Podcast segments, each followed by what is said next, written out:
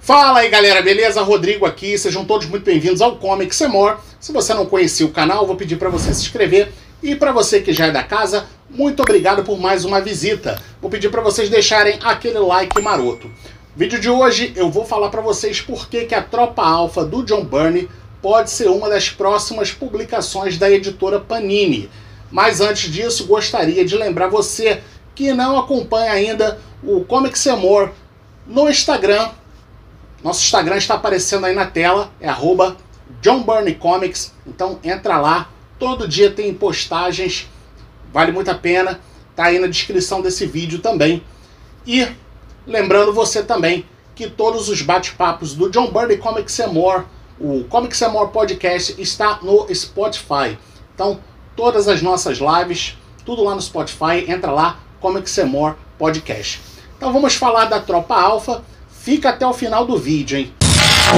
Vamos recapitular a história da Tropa Alpha do John Byrne. John Byrne, ele criou a, a Tropa Alpha lá no finalzinho dos anos 70 para aparecer na, na revista dos X-Men. Né? Eles seriam, na verdade, é, um pano de fundo, a Tropa Alpha seria um pano de fundo para uma história do Wolverine.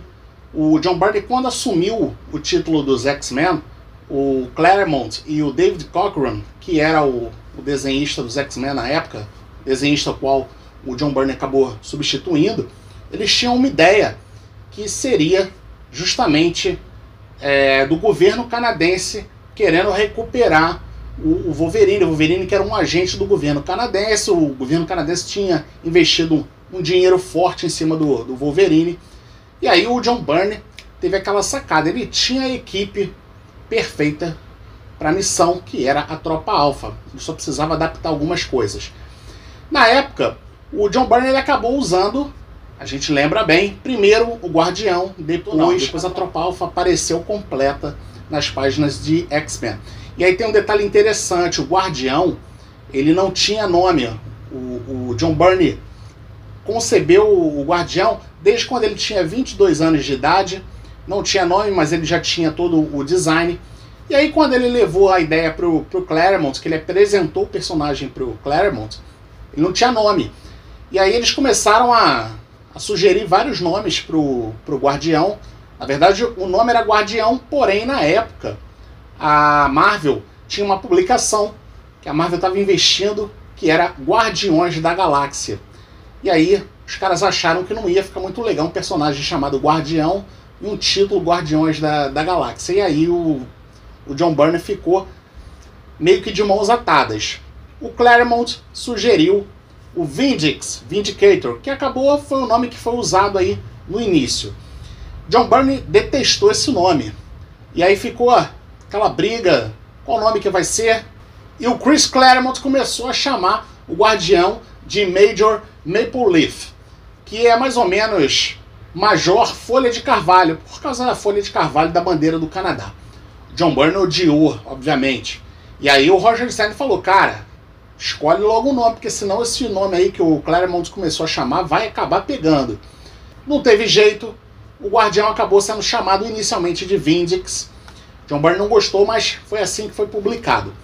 E aí, quando chegou a vez da Tropa Alpha aparecer, ele teve que trabalhar melhor os personagens. Ele já tinha alguns personagens já na cabeça dele, e aí ele precisou criar um novo design.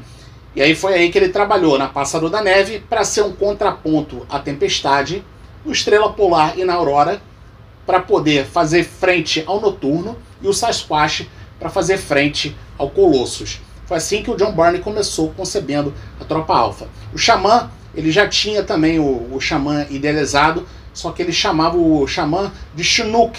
E depois ele acabou mudando para xamã. O fato é, a Tropa Alpha acabou fazendo um sucesso absurdo nas páginas de, de X-Men. E aí os fãs botaram pressão para um título próprio da Tropa Alpha. Na época, o editor-chefe era o Jim Shooter. E o Jim Shooter botou uma pressão no John Byrne para fazer o título da Tropa Alpha. O John Byrne não queria de jeito nenhum. O John Byrne ele sempre preferiu trabalhar com os personagens clássicos da Marvel. Mas o Jim Shooter achou que por ele ser o criador, pelo John Byrne ser o criador, que ele deveria começar com esse novo título. O fato é, Em agosto de 1983, John Byrne começou com o título da Tropa Alpha, a edição número 1. No dia do lançamento, teve mais de 500 mil cópias vendidas. O John Byrne acabou ficando 28 edições no título da Tropa Alpha. Ele saiu em novembro de 1985. E ele saiu porque ele achou que ele não tinha mais nada para fazer com a, com a Tropa Alpha, ele já tinha trabalhado os personagens ao extremo e ele não queria mais ficar. Aí ele acabou saindo. E lembrando também que o cara fez a Tropa Alpha simultaneamente a fase dele com um Quarteto Fantástico, uma fase muito aclamada. Dito isso, por que, que eu acredito que a Tropa Alpha do John Byrne pode ser a próxima publicação? Porque a Panini chegou a publicar lá no iníciozinho do editorial uma parte da tropa alfa do John Byrne. Foi uma parte pequena? Foi, não chegou na metade. Dispararam no número 12, são 28 edições. E aí, por que a minha aposta para que seja a tropa alfa do John Byrne? Porque a Panini poderia facilmente condensar toda a fase do, do John Byrne, publicar toda a fase do John Byrne, melhor dizendo, em um único ônibus, né, pegando o material todo, sendo que o ônibus, o ônibus gringo ainda tem mais algumas edições extras, não só as edições desenhadas, desenhadas pelo John Byrne. Essa aqui também, é, essa, essas edições aqui dos maiores clássicos, eles, têm, eles publicaram também, além de.